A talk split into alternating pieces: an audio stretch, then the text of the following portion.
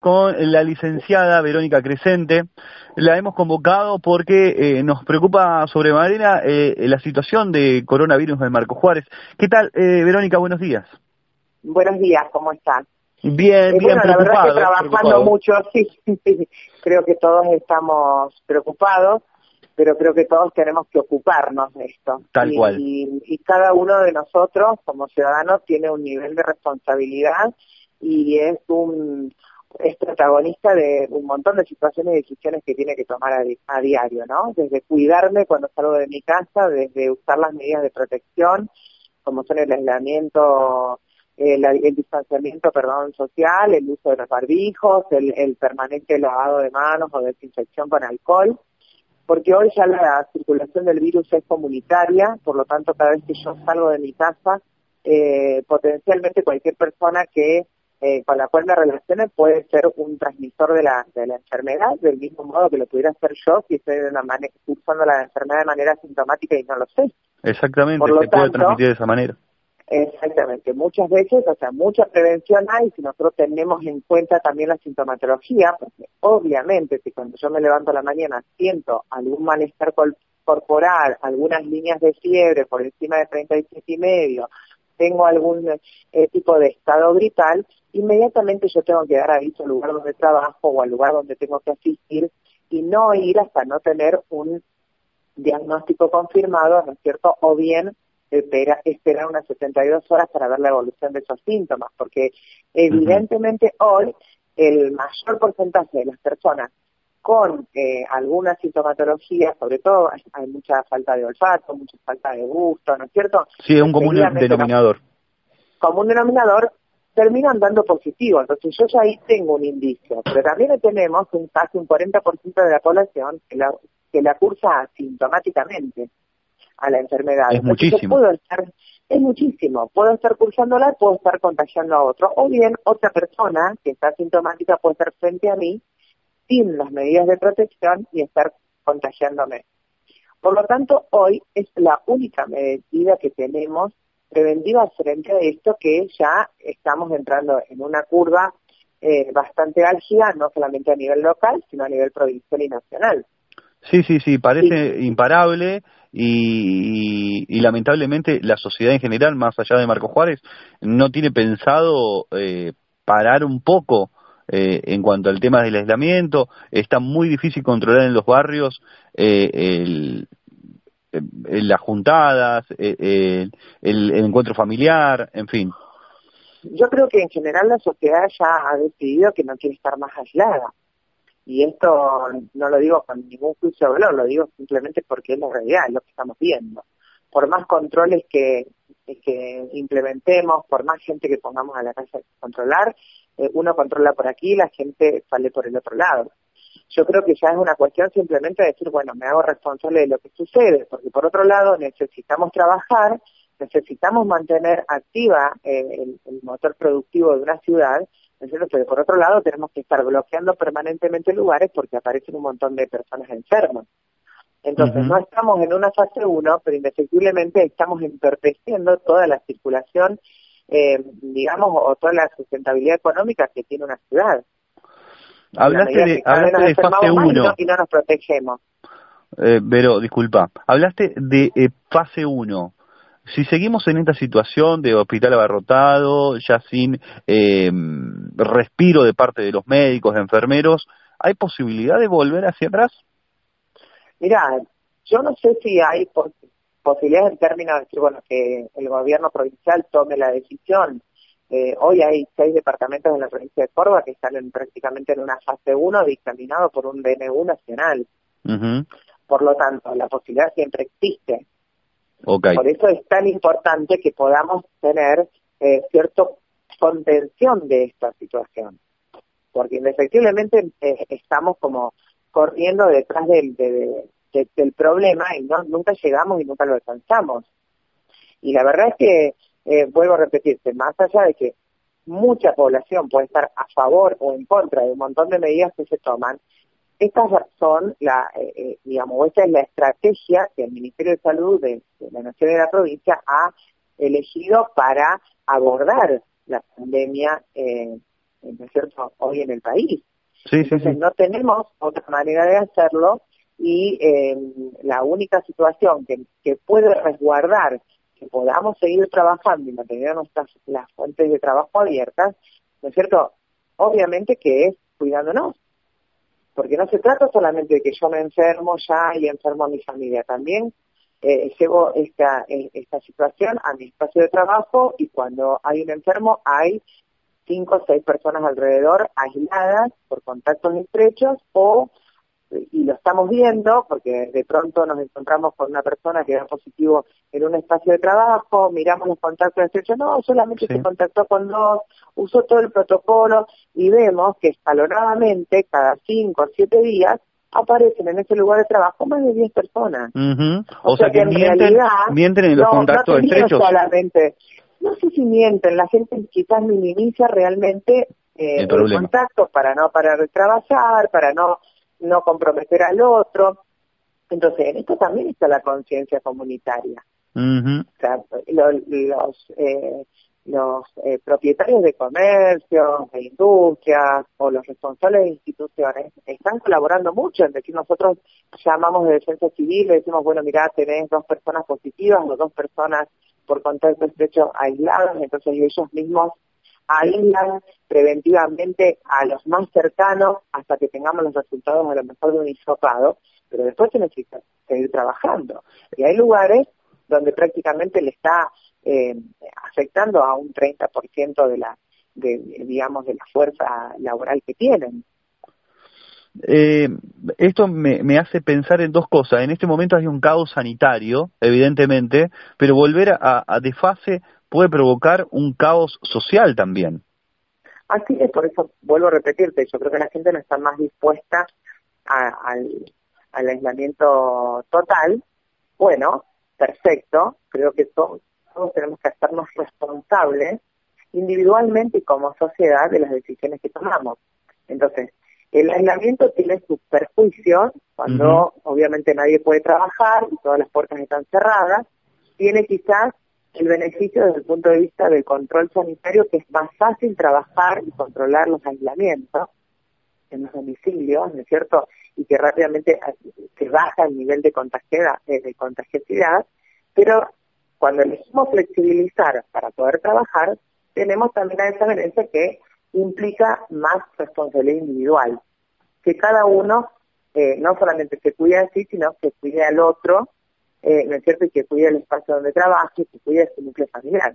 Ahora, si cada vez que hacemos un controlador tenemos que cada persona tiene un vínculo de más de 10, 15 personas como contacto de estrecho, obviamente estamos ya, ya no estamos hablando de que, bueno, necesitamos trabajar. Evidentemente hay un montón de otro tipo de relaciones sociales que están eh, poniendo en riesgo un, un, un amplio abanico de, de, todas las personas que nos circundan y si yo me enfermo, afecto a todo ese grupo. Eh, Verónica, ¿cómo van a trabajar este este fin de semana? Porque se viene el Día de la Madre, el, pareciera ser que los encuentros van a ser eh, casi inevitables. Bueno, mira, más allá de todas las resoluciones que salgan a nivel ministerial y que nosotros obviamente siempre trabajamos en eso, siempre uno el control lo está haciendo y vas a poder captar parte o un porcentaje, ¿no es cierto?, de todas las situaciones que se dan. Y muchas otras van a pasar por detrás. Entonces, esto no es una cuestión de concientización y no lo vamos a poder lograr solamente con el control. Porque esto es como decir, bueno, yo pongo un semáforo en rojo para que la gente no cruce, para prevenir un accidente de tránsito, pero a su vez tengo que tener un inspector adelante del semáforo para ver quién lo cruza y quién no lo cruza. Claro, pero en este caso no son semáforos en, dos o tres esquinas, son las casas de todos los marcojuarenses.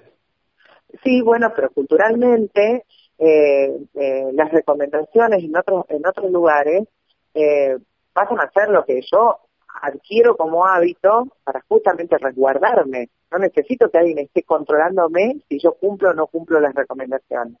¿Se entiende? Sí, totalmente, totalmente, totalmente. O sea, justamente, yo creo que hoy ya nadie puede decir que desconoce cuáles son las medidas preventivas o cuáles son las medidas eh, que podemos eh, utilizar en forma individual y los protocolos que se tienen que aplicar en cada espacio donde me muevo, ya sea en, un lugar, en el trabajo, ya sea en una actividad recreativa. Eh, el cumplimiento ya dependerá también un poco de, de, la individualidad y también lo que ocasione, ¿no? O sea, las cifras que estamos teniendo, el caos, como vos decís, eh, del nivel sanitario, se produce cuando ya no tengo más recursos para responder a tanta demanda.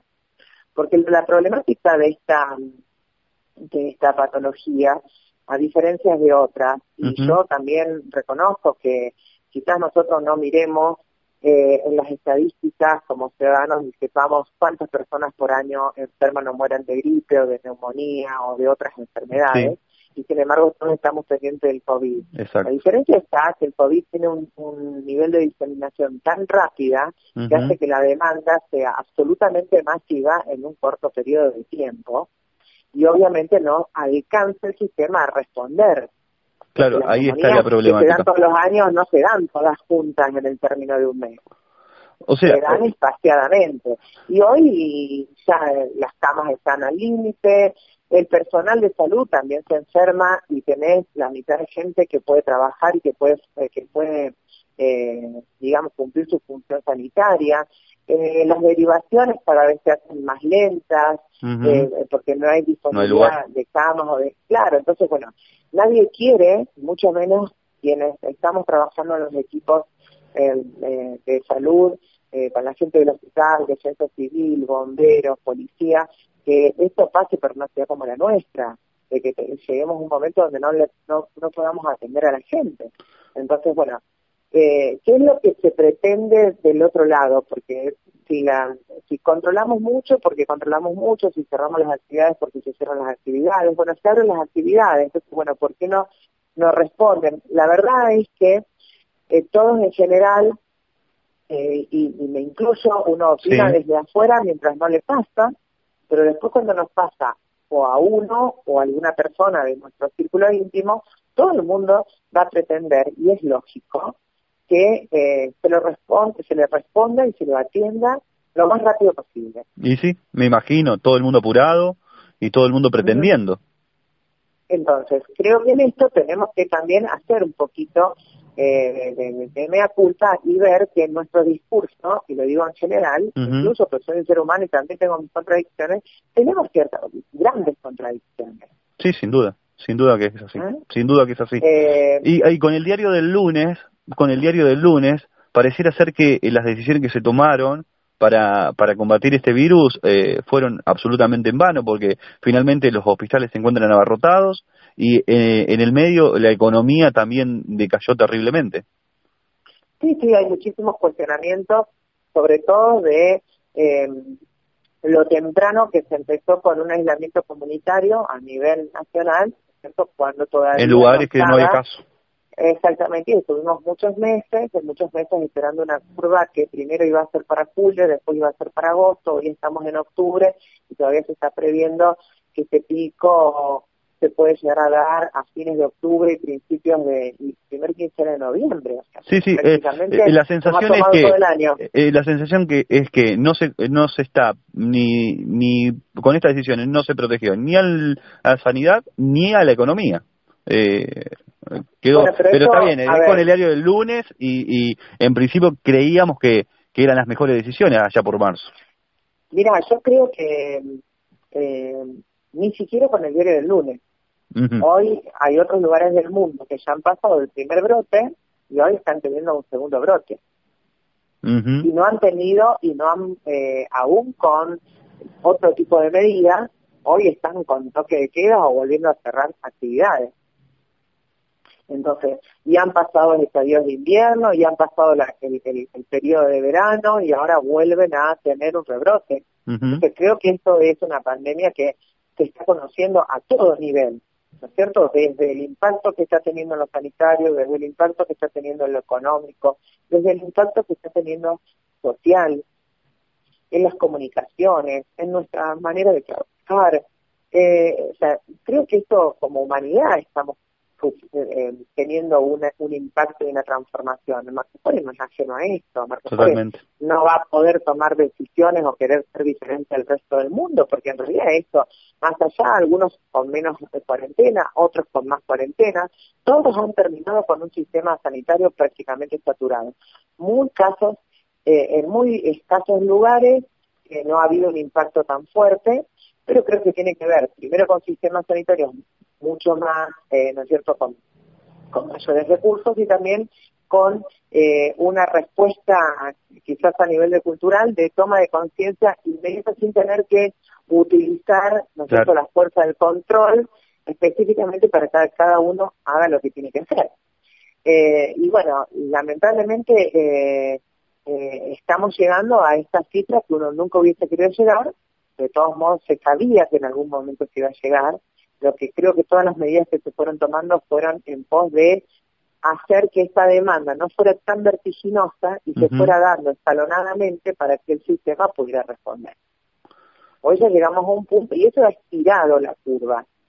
Sí, ha estirado la curva, pero ha afectado muchísimo, ¿no es cierto?, la, la, parte económica, la parte productiva. Exactamente. Es difícil, yo menos que nadie puedo dar una evaluación, porque no soy experta en esto, lo único que sí podemos, eh, puedo, digamos, comentar, porque estamos trabajando denodadamente desde, el lugar que podemos, con toda la gente disponible eh, de defensa civil, ¿no es cierto?, para eh, tratar de sostener y contener toda la demanda que hay en la ciudad. Eh, a veces tenemos que pedirle paciencia a la gente porque no siempre no, no se puede trabajar de la misma manera. Hace dos meses se respondía con todos los recursos disponibles, hoy ya no es lo mismo. La gente también que trabaja está agotada, hay gente que hace más de dos o tres meses que está trabajando sin tener un día de descanso ni horarios de descanso. Ese, ese es el principal problema. El principal problema es ese, la gente que puede llegar a renunciar. ¿Tuvieron casos de renuncia de médicos, de enfermeros en este momento? Porque sé que en otros lugares sí.